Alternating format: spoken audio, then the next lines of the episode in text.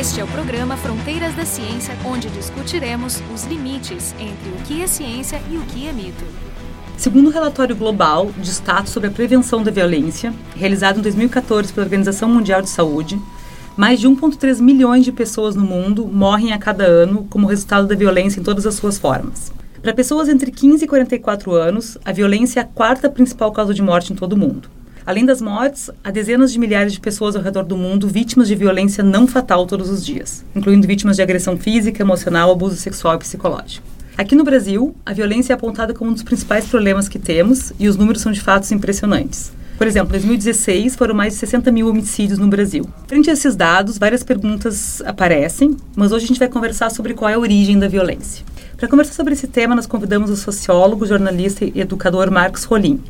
Ele trabalha no Tribunal de Contas do Estado do Rio Grande do Sul como coordenador da assessoria de comunicação e é colunista do Sul 21. E para conversar com ele, estamos presentes eu, Carolina Brito e Jefferson Arenzon, ambos do Instituto de Física da URGS. Eu queria começar, Marcos, conversando contigo assim sobre a questão de se existe uma violência intrínseca ao homem. Nós somos seres uh, biológicos e culturais. Há uma dimensão da violência que é claramente uma violência cultural, uma violência legitimada socialmente, construída socialmente, mas há uma, uma violência intrínseca à condição biológica do ser humano, como há uma violência presente em todos os animais, também nos primatas. Então, descartar essa dimensão natural da violência me parece ser uma postura um pouco ingênua. Claro que, que as pessoas podem ser mais ou menos violentas a depender da sua socialização. Aliás, a condição de humanização pressupõe essa capacidade de não ser mais violento. Todo o processo de socialização, o que é, na verdade, é a entronização de normas, de regras, de valores que permitem que nós, humanos, possamos resolver nossos conflitos pela mediação, pelo uso da palavra. Sublimação dos instintos, basicamente. É isso, mas é evidente que esses instintos estão ali. Né? Eles, eles são impulsos agressivos que nós carregamos. E aí uma questão interessante sobre essa pergunta homem e humanidade, né?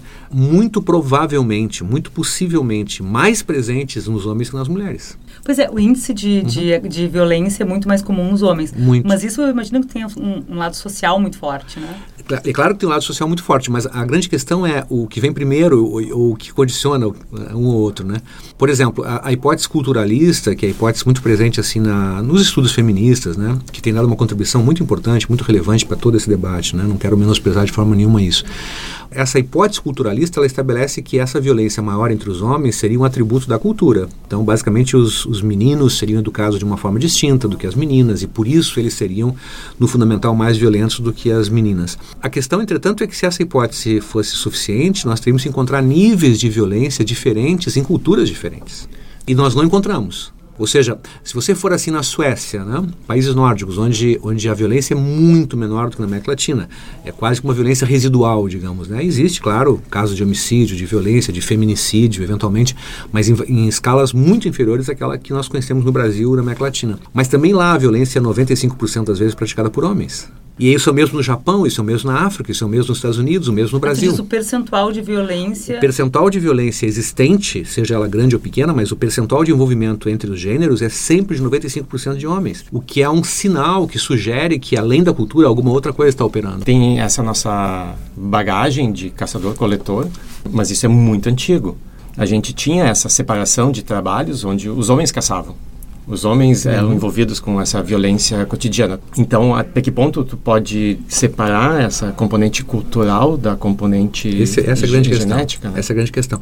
Esse é um tema sempre muito difícil, assim, explosivo. Ele é, ele é alvo de um conjunto muito grande de incompreensões, de, de preconceitos, né? Mas a por que, que os homens são, em média, mais altos e que têm mais massa muscular que as mulheres em todo o mundo, em média, né?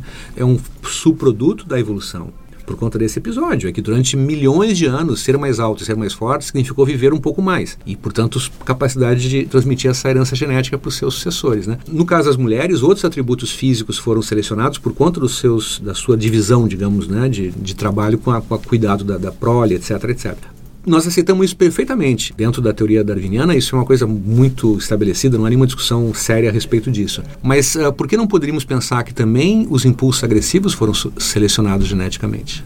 Mas a violência física, essa violência que nós conhecemos como aquele que bate, que mata, ele é quase que exclusivamente uma prática masculina. Há mulheres violentas, claro, há, mas são sempre exceção. A regra é os homens são praticamente sempre violentos. E é claro que a cultura machista, ela ampara isso, estimula, legitima esse tipo de prática. A questão é, por que que esta cultura, uh, mesmo naqueles países onde se avançou muito no feminismo, onde se, enco se encontrou indicadores de igualdade muito impressionantes, os países nórdicos são um exemplo importante disso, por que que mesmo nesses países isso não altera o percentual de homens envolvidos é, com a violência? É, é curioso porque tu reduz a quantidade de violência, mas tu não reduz a proporção entre, entre, os, entre os gêneros. Entre, com isso eu quero dizer uma coisa que em geral não é compreendida, que é o seguinte: quando nós nos perguntamos assim, o que, que é mais importante, né, para compreender certos fenômenos comportamentais, a genética ou a cultura, né? Essa é uma pergunta que é mais ou menos como perguntar assim, o que, que é mais importante no retângulo, um lado ou outro? Quer dizer, na verdade, essas duas dimensões elas estão sempre juntas e elas se intercondicionam. Essa ideia antiga que se tinha de que, bom, a genética é uma coisa que determina, né, o gene vai determinar determinar o, alguma coisa, uma característica ali adiante. Então, portanto, admitir que há uma componente da violência que está na, na, estrutura genética, na estrutura biológica dos seres humanos,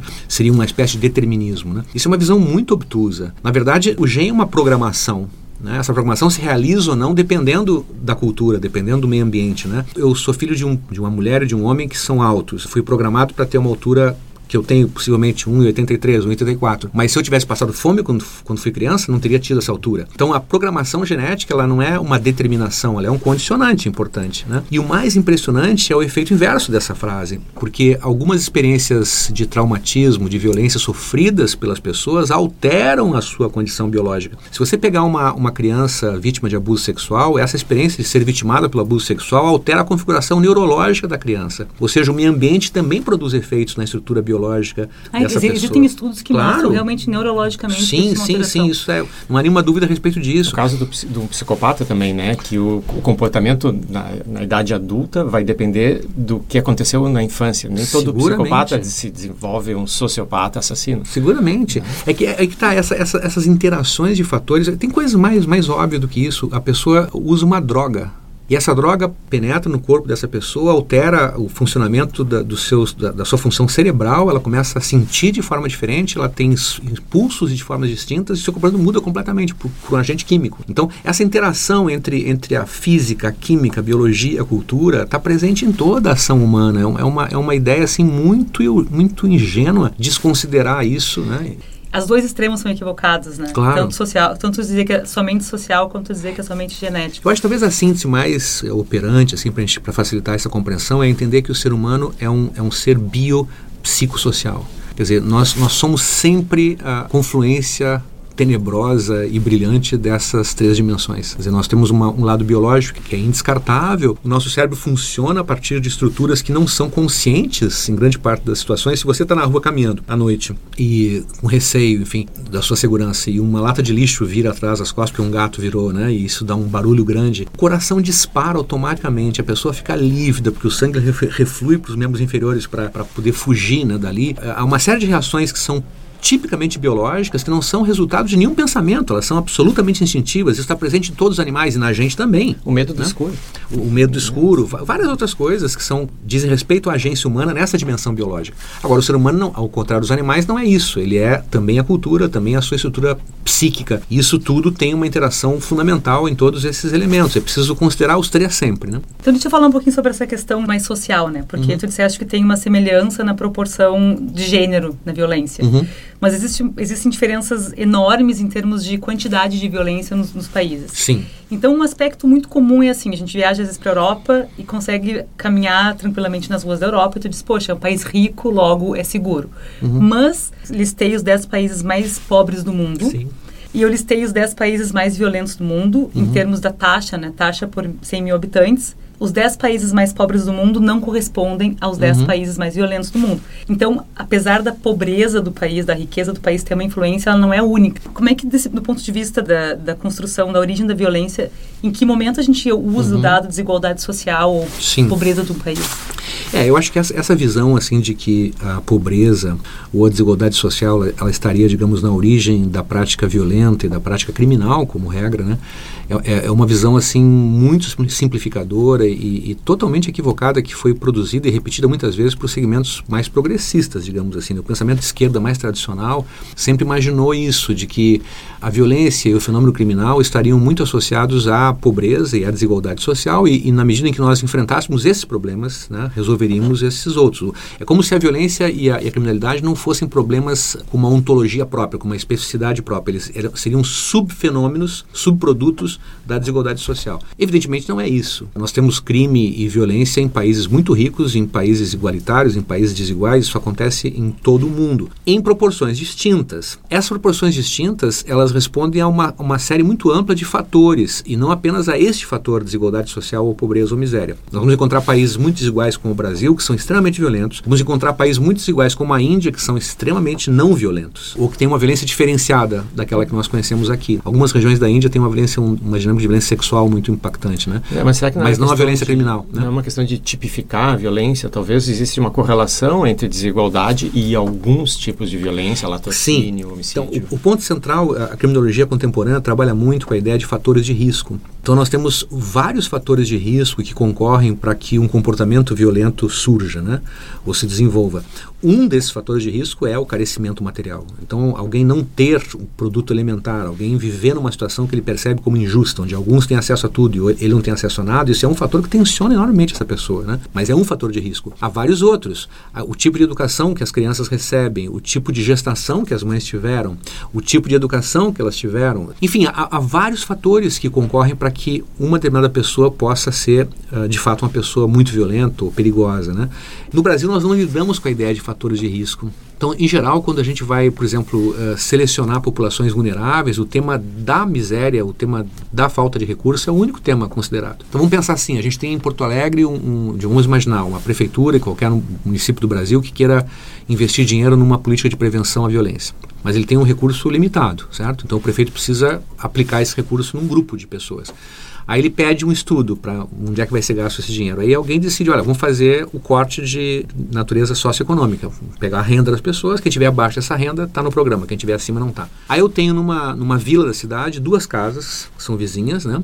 Vamos pensar assim, duas estruturas iguais, pai e mãe e dois filhos em cada uma das casas. Nessa primeira casa nós temos uma renda de dois salários mínimos. Então vamos imaginar que essa, essa família esteja no grupo que vai ser atingido pelo programa. A outra tem uma renda de quatro salários, está fora. Mas nessa família com quatro salários mínimos de renda, que estaria fora do programa de prevenção à violência, eu tenho os dois filhos, os dois usam maconha, o segundo mais velho já está vendendo maconha. A mãe, ela é alcoólatra e não cuida dos filhos, e o pai é muito violento e bate nos filhos o tempo inteiro. Né? Eu tenho aqui vários fatores de risco que deveriam colocar essa família num programa de prevenção à violência. A outra, né, tem dois salários de renda, mas os pais são evangélicos, a, as crianças estão na escola pública e estão bem, é, eles são pobres, falta uma série de coisas, mas eles têm carinho, têm um sentido na vida, têm uma educação de qualidade, etc, etc. Aqui o risco é mínimo. Na outra casa, onde há mais renda, o risco é muito maior, nessa hipótese que eu estou levantando nesse trabalho. Esse tipo de diferença se perde quando a gente não lida com, com a ideia de fatores de risco.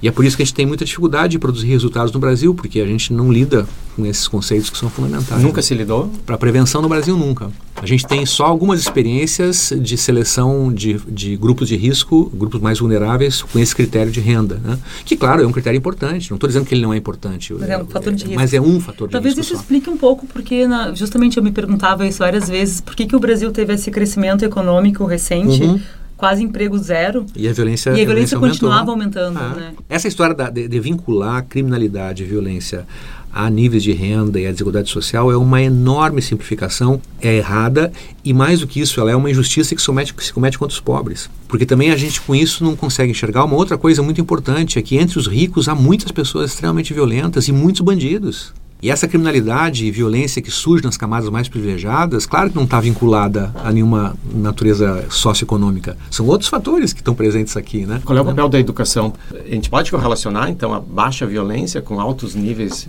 educacionais? Não sei, aí teria que ter um estudo específico sobre isso que eu, que eu desconheço, se existe ou não. Mas é evidente que, que a qualidade da educação por promover a inclusão social, ela, ela tem um enorme efeito preventivo com relação à violência, óbvio, por aquele processo que a gente mencionava antes, que é o processo de socialização. Quando esse processo é, é, ele é vitorioso, nós temos um ganho, né? E, e, e, pelo contrário, quando a educação ela não é capaz de trazer essas crianças para o mundo, né? De socializá-las de acordo com as regras de, do império da lei, né? Etc. É evidente que essa é uma falha civilizacional fundamental. No Brasil, nós estamos vivendo nessa, nessa falha, né? Grande maioria das crianças pobres que vão para a escola pública não aprendem Really. Se evadem precocemente, né? saem da escola, não conseguem ter um nível de escolarização mínimo que lhe garanta, por exemplo, a condição de empregabilidade elementar. Então, há toda uma, uma questão envolvendo a educação brasileira que tem, diz respeito à, à eficiência do modelo educacional que nós criamos no Brasil. Quer dizer, o que é a escola pública no Brasil? O que, ela produz? Ah, eu, no meu estudo, no, no, meu doutorado, me, me, choquei com isso, porque eu, eu começo o estudo a respeito da formação de jovens violentos com uma grande hipótese na cabeça, e a minha hipótese vinha dos estudos do Lonnie Atkins, que é um criminólogo norte-americano, que, que descobriu que havia um padrão de brutalização na infância que condicionava o comportamento violento lá adiante. Então, crianças que são espancadas pelos pais, que são agredidas, né, que são humilhadas, elas têm muito mais chances, estatisticamente falando, de desenvolverem comportamentos agressivos do que aquelas que não passam por isso. Claro que nem todas as crianças que foram espancadas vão virar adultos violentos, porque ao lado dos fatores de risco, e a violência sobre a criança é outro fator de risco importante, importantíssimo, ao lado de fatores de risco, a gente tem fatores protetivos, também atuam e que pode compensar esses fatores de risco. Então, eu tenho lá uma família, um pai que bate, espanca o seu filho, isso é um enorme fator de risco para a violência, mas esse menino tem uma avó que é ultraprotetora, que o acolhe, que lhe dá carinho, então isso é um fator protetivo, né? Eu, eu imaginava que, que eu ia encontrar, então, entre adolescentes e jovens, especialmente violentos, a causa principal disso teria sido o abuso na infância, a violência contra eles na infância. De fato, isso estava lá presente. Mas eu encontrei uma coisa muito mais incidente, muito mais forte, que é a educação. Ou seja, todos os jovens com o maior perfil de violência que eu encontrei haviam se evadido da escola com 11, 12 anos. Então o tema da evasão escolar estava na origem com muito mais força explicativa do que a violência eventualmente sofrida por eles quando eram crianças. Eu queria falar um pouquinho sobre isso, sobre uhum. a tua tese, Sim. justamente, que eu achei a metodologia muito interessante. Tu foste entrevistar uhum. alguns jovens violentos da fase. A, a, história toda começa com isso, com o impacto que a obra do Lonnie Atkins exerceu sobre mim. Eu, eu encontrei o livro do Atkins por acaso numa viagem aos Estados Unidos há 20 anos atrás. Qual era o título do livro? Dangerous Criminals. Criminosos Perigosos. Ele, é um estudo que ele fez sobre pessoas condenadas à pena de morte nos Estados Unidos. Então, pessoas que haviam matado, que haviam praticado crimes especialmente violentos e que aguardavam no corredor da morte pela execução da sentença. Como o corredor da morte nos Estados Unidos é demora-se, assim, em média 5, 6, 7 anos, né? Até que a pessoa seja executada, porque tem vários recursos, né? Então, é um monte de gente aguardando pela execução. E ele vai, então, e entrevista vários desses caras. Entrevistas longas, assim, de, de 3, 4, 5 horas cada entrevista, que são uma abordagem que a gente conhece como história de vida. Então, tu, a pessoa vai te contando a vida. Não importa tanto o crime que ele cometeu, mas a vida dele, né? Mas é, o importante é que ele, ele, ele faz as entrevistas todas e depois, ao transcrever as entrevistas, ao ouvir as entrevistas de novo, ele vai percebendo que há uma certa estrutura comum nas entrevistas. Há um grupo grande nesse universo que ele trabalha que repete o mesmo padrão. Um padrão onde, na infância, eles são agredidos por alguém, essa, essa experiência de vitimização os ensina a prática da violência, eles vão desenvolvendo vários estágios. E o Atos, então, formata a sua teoria com vários estágios de formação da violência, até chegar ao último estágio, onde a pessoa percebe o seguinte, que quanto mais violenta ela for, mais respeito ela tem dos seus pares, mais admiração, mais admirada ela é, mais temida ela é, portanto, mais respeito ela tem dos outros, enfim. Quer dizer, ele tem um status por ser violento. Exatamente, é, é, é, é o último estágio dessa, dessa formação de pessoas violentas, é esse, esse estágio onde, onde ele, de fato, ele, a identidade pública dele é de ser um cara especialmente violento. Isso é que transforma ele numa figura especial diante dos seus pares, né? Quando li o livro, eu pensei, eu quero um dia eu vou fazer uma pesquisa como essa no Brasil, para ver se a gente encontra a mesma coisa. Eu achava que iria encontrar a mesma coisa. A minha surpresa na pesquisa é que não foi isso que eu encontrei, né? O tema da, da, dos relatos de violência na infância estão presentes em vários dos meninos que eu entrevistei. Minha pesquisa não é só uma pesquisa qualitativa, eu entrevistei um grupo de 17 jovens extremamente violentos na fase, que haviam tido vários, vários é, ocorrências de homicídio, alguns eram múltiplos homicidas, né? Um dos meninos que eu entrevistei me relatou oito homicídios. E eles topavam conversar numa Sim, boa? Sim, numa boa. Assim, é incrível como os jovens, especialmente, eles, eles falam muito. Claro, é preciso ter um mínimo de confiança com a pessoa. Eu garanti a eles que isso jamais sairia dali, que nenhuma pessoa ia saber o nome deles. Enfim, de fato, isso tomei todas as precauções necessárias para que eles não pudessem ser identificados. E a gente vai ver esse jovem está dentro de uma dinâmica especialmente violenta de disputa pelo tráfico de drogas em Porto Alegre, onde ele tem um grupo o seu embolamento, como eles chamam, né, na gíria deles, que luta com os seus contra. O, o contra do embolamento é outro embolamento de jovens igualmente pobres que disputam a hegemonia e de a venda. droga está sempre presente, o tráfico de drogas. O tráfico. A droga não, mas, mas, o tráfico sim. A questão fundamental é não há, não há pontos de venda para todos os interessados, não há mercado para todos os interessados. Aliás, o mercado de drogas é um mercado restrito. As pessoas acham que não é um mercado infinito, que vai crescer exponencialmente sempre. Ele cresce até um certo ponto e para. E, e bom, quem se estabeleceu está estabelecido, quem quer entrar no negócio tem que desalojar alguém. Então, por isso tem muita disputa e guerra né, entre grupos do tráfico. E esse menino que matou oito, por exemplo, ele mata, as suas mortes são todas vinculadas ao tráfico. Não há nenhuma morte, ah, o cara matou oito, tem 20 anos, então é um psicopata. Não, não é um psicopata. Ele é um soldado do crime, em guerra contra outros soldados do crime. Mas o que começou a me chamar a atenção na parte qualitativa da pesquisa é que todos eles tinham saído da escola antes dos 12 anos. Todos. Nos 17 não há uma história, tipo assim, boa de educação. E como é que tu correlaciona? Ele entrou no crime e saiu da escola ou ele saiu da escola então, e entrou no crime? Qual é o problema dos estudos qualitativos? É que a gente tem, como tem um N muito pequenininho, né? São 17 casos. Eu comparei esses 17 com colegas de infância de cada um deles. Cada um deles me dizia ao final, um colega de infância, que não tinha se envolvido com crime. Eu fui atrás desse outro grupo. Encontrei jovens trabalhadores, igualmente pobres, que se criaram juntos com aqueles que eram mais violentos e que não se transformaram em pessoas violentas. Mas eles também tinham vivido uma, uma infância uh, dura, violenta. violência, com pobreza, igualzinho aos outros. A, o grande marco que separava os dois grupos, basicamente, era a educação. Claro, isso não, não provava nada, porque o grupo é muito pequeno. Eu tinha 17 jovens extremamente violentos de um lado e 11 uh, colegas de infância que eram bastante uh, normais, digamos, trabalhadores, né, jovens trabalhadores, até hoje estudando, com 20 anos, enfim. Já eu, eu faço a parte quantitativa da pesquisa. Eu, eu monto outros grupos no Presídio Central, numa escola da Restinga, Restinga. Presental são dois grupos, um de presos condenados por crimes violentos e outro por presos condenados por crime de receptação, que é um crime sem violência. E aí aplico questionários de mais de 100 perguntas nesses grupos todos. Né? Ao cruzar os dados estatisticamente, isso fica muito evidente. O tema central da predisposição violenta, dessa predisposição de matar, está associado a aquilo que o Athens chamava de treinamento violento, que é alguém ensinando outra pessoa a ser violenta. Quem faz isso é alguém no mundo do crime diante de um jovem que evadiu da escola. Então a evasão estava na origem dessa socialização no crime. É mais ou menos o seguinte: é como se a escola pública falhasse na socialização, ela não dá o acolhimento que esse jovem precisa, e ele sai da escola. Quando ele sai da escola, ele é acolhido pelo crime. Ao ser acolhido pelo crime, ele tem ali a sua identidade. Qual é o fator que tu acha que é fundamental naquilo que a escola fornece? Não é só, obviamente, o conteúdo. A escola fornece uma experiência de socialização, né? A escola oferece interação com, uhum. com educadores, com psicólogos, com pessoas que podem identificar problemas com, com essas crianças,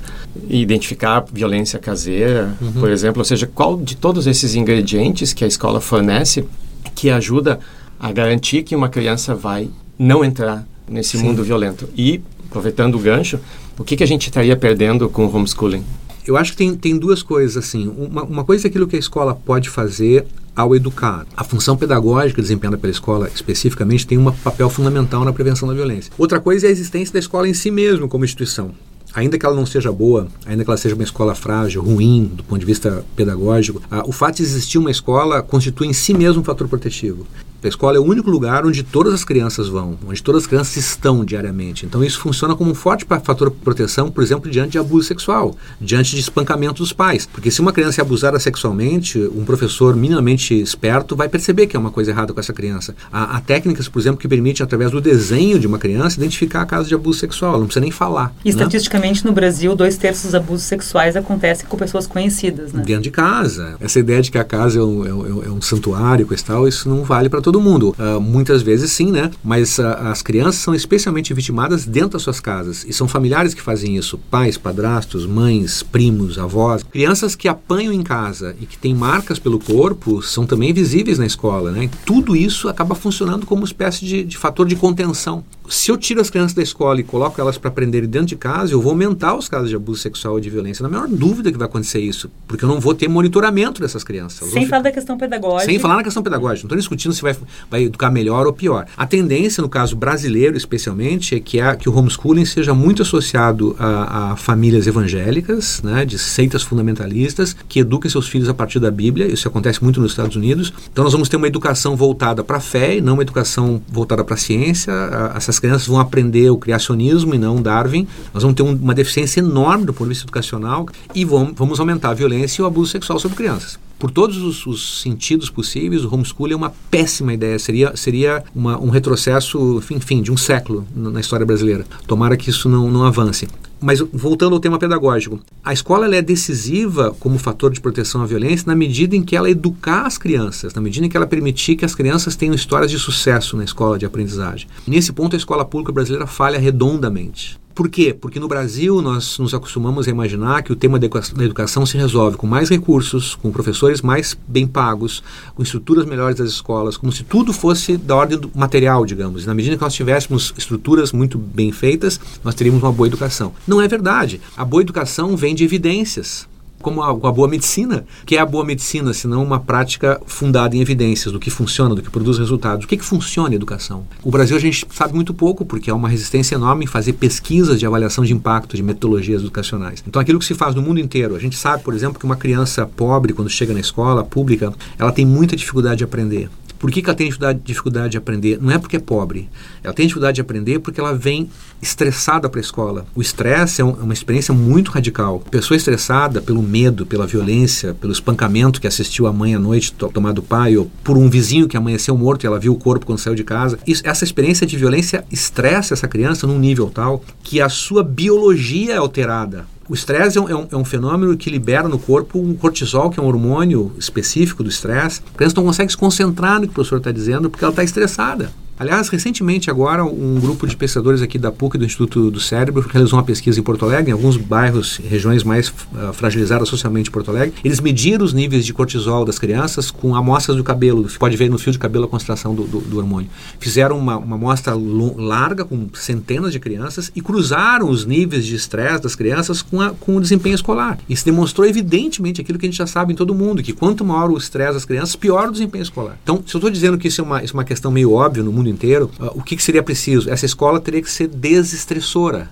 É uma escola que teria que acolher essa criança de tal forma de baixar esse nível de estresse na escola. É possível fazer isso, há técnicas que permitem fazer isso, mas os professores desconhecem isso. E mas às é vezes um pouco... eles são mais estressantes com os alunos, porque eles vão passar matéria, exigir que seja decorado, vão dar uhum. nota ruim quando a pessoa não reproduz aquilo que lhe foi dito em aula, e essa criança vai ser colocada diante da perspectiva do fracasso. Também é um fator estressante para ela. De repente ela começa a pensar que alguma coisa nela está errada. Tem gente que aprende, mas eu não aprendo, então deve ser porque eu sou burro. E ela começa a desacreditar dela mesma. Mas né? tem experiências no mundo para trabalhar essa questão de tentar desestressar sim, uma criança? Sim, muitas, muitas. Aliás, tem um, tem um livro que, que eu recomendo sempre para os meus alunos, que é, chama Como as Crianças Aprendem. É muito interessante, porque é, um, é um livro que sistematiza essas evidências de pesquisas nessa área da psicopedagogia, enfim, mais contemporâneas. Há muitos anos atrás, nos, nos anos 60, houve um projeto nos Estados Unidos chamado Perry School Project. É um, é um, foi uma experiência muito interessante de um grupo de profissionais americanos, professores, muitos, que se incomodavam muito com essa situação de, das escolas públicas não produzirem aprendizado, das crianças pobres não aprenderem. Bom, eles queriam saber o que estava acontecendo, né? E eles resolveram e conseguem financiamento para montar uma escola ideal, pré-escola, na verdade, para crianças de 4, 5 anos, onde eles teriam do bom e do melhor. Então eles montam a escola, a escola é maravilhosa, tem todos os recursos que se pode imaginar, eles contratam os melhores professores que podiam contratar, então é uma escola de excelência para crianças pobres, muito pobres, de 4, 5 anos. Eles fazem a experiência por dois anos e aí acompanham então esse grupo de crianças durante 20 anos, comparando com outras crianças pobres que não passaram pelo projeto. O que eles descobrem logo no começo? As crianças tiveram um ganho cognitivo importante, logo no começo da sua experiência de escola, elas saem melhores que os outros, as outras crianças pobres. Então, pô, então, pô, deu certo. Logo depois, elas voltam ao, ao, nível inferior, elas perdem essa, essa vantagem e ficam igual o seu desempenho às demais crianças pobres. Aí eles, ao longo de muitos anos, pensaram: pô, o projeto fracassou, a gente tentou fazer, não deu certo. Tá aqui, ó. Foi um ganho pequeno, de, que durou dois anos, depois perdemos qualquer ganho e as crianças têm o mesmo desempenho na escola hoje do que os seus colegas que não passaram pelo projeto. Só que mais adiante, o estudo continua, um estudo longitudinal, né, que acompanha durante muitos anos esse grupo né, de crianças. Mais adiante, eles, eles começam a dar conta de: opa, está acontecendo uma coisa estranha aqui. Embora o desempenho acadêmico tivesse continuado ruim, as crianças começam a melhorar o seu desempenho lá adiante. Têm melhores empregos, elas têm menos envolvimento com álcool, têm menos envolvimento com violência, tem uma série de indicadores em comparação ao grupo de controle melhores nesse grupo. E eles dão conta de que havia lá na, no, na, nesse projeto inicial uma coisa nova, que eles trabalhavam lá não só com a dimensão cognitiva da educação, mas com componentes socioemocionais. Então a história, por exemplo, da capacidade de concentração, o foco, exercícios especiais para diminuir a impulsividade. Quanto mais impulsiva uma pessoa é, mais próximo do crime da violência ela está. Em geral, pessoas impulsivas, que a gente fala assim, pessoa de pavio curto, né, que responde rapidamente, ela não tem tempo de reflexão suficiente, ela não para, ela não pensa. Quem está ouvindo o programa e quiser conferir isso, vá no Google e digite lá Marshmallow Test, tá? O teste do marshmallow. Tem cenas hilárias desse teste na, no, no, no, YouTube que são muito engraçadas. O que, que, é o teste? Pega uma criança de 5, 6 anos, coloca ela numa sala como essa, ela senta numa cadeira e tu dá para ela um marshmallow na frente dela. Não? A criança está louca para comer o doce, né? Mas aí a professora diz assim, olha, tu está ganhando esse marshmallow, agora tu tem uma escolha para fazer que é o seguinte: se tu ficar aqui 10 minutos, 5 minutos, não lembro qual é o tempo lá, mas é um tempo uma criança é um horror de tempo, né? Se tu ficar aqui 5 minutos esperando a tia voltar sem comer o marshmallow, quando eu voltar, o marshmallow estiver ali, tu ganha um segundo. Agora, se tu quiser comer o marshmallow logo, não tem problema, pode comer, é só tocar a sineta que a tia vem aqui e te leva, mas aí tu não ganha o segundo. Então a criança tem que se colocar diante da seguinte situação: bom, eu aguardo 5 minutos e contenho a minha vontade de comer o marshmallow para ganhar o segundo, ou eu como agora e não ganho o segundo. É uma opção difícil para uma criança. Algumas vão aguardar com muita dificuldade. Tem umas cenas que as crianças botam a mão nos olhos, para na frente dos olhos para não ver o marshmallow. Né? Tem outras que cheiram e mais aguardam. E algumas que não aguentam 10 segundos e comem marshmallow. Bom, aí eles acompanham os dois grupos durante 20 anos, sem fazer nada, só acompanhar. O grupo das crianças que esperou e o grupo das crianças que não esperou. Os impulsivos e os não impulsivos e não impulsivos. O que acontece? 20 anos depois, os impulsivos têm mais indicadores criminais, têm mais problemas com drogas. E os gulosos mais... também, então. Gula é uma forma de impulsividade. Então hoje nós conversamos com o Marcos Rolim, sociólogo, educador e jornalista, sobre as questões da, da origem da violência.